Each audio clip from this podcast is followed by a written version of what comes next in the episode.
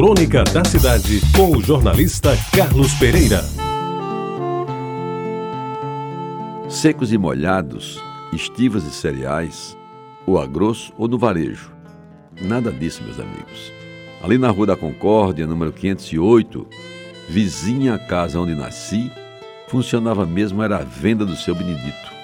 E era um cômodo único, com uns 50 metros quadrados, ligado por um corredor estreito a dois outros cômodos que, localizados na parte de trás da casa, funcionavam também como depósitos de artigos os mais diversos. Eu busco na memória a fotografia da fachada da casa da esquina e mal me lembro da cor. Era bege, era branca. A cor das paredes e das grossas e largas portas, acho que eram verdes, duas a duas, que, quando abertas por inteiro, escancaravam a venda aos olhos de todos.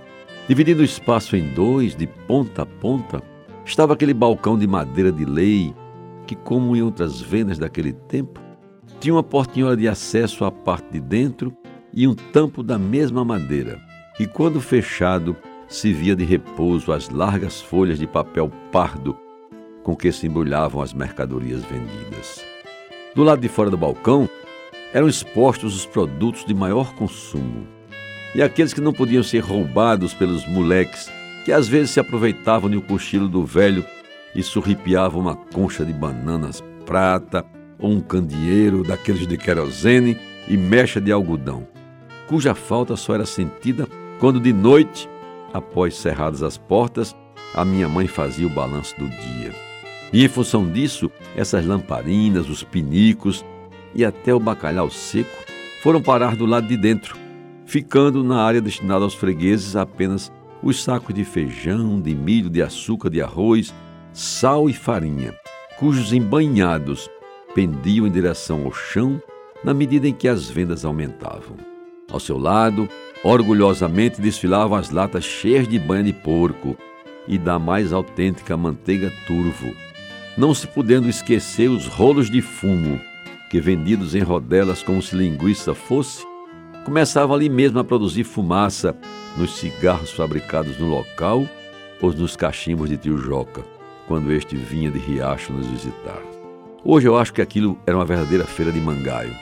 Tal era a diversidade de produtos oferecidos: carne de charque, queijo de coalho, queijo de manteiga, manga espada e manga rosa, didal, linha corrente, caldeirões e caçarolas, facas, colheres e garfos, pano de saco de açúcar, leitinho, goiabada cascão, vinho celeste, fubá, café torrado em casa, cachaça da boa e até chapéu ramenzone.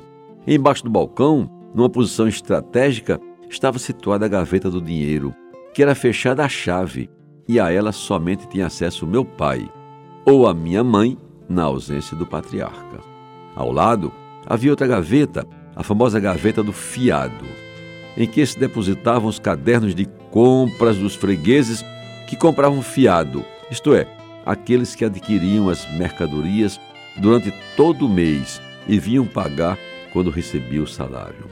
No começo, quase todos eram adimplentes, mas segundo minha mãe dizia, o pai afrouxou e agora ninguém paga mais em dia. Meus amigos, quando eu recordo tudo isso, lamento não ter a época fixado com mais vigor outros detalhes daquela casa modesta, mas cheia de vida e de histórias que construíram um tempo tão importante da minha vida em Jaguaribe.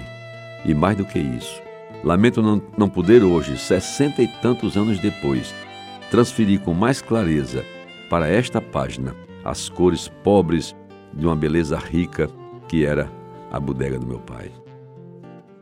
Você ouviu Crônica da Cidade com o jornalista Carlos Pereira.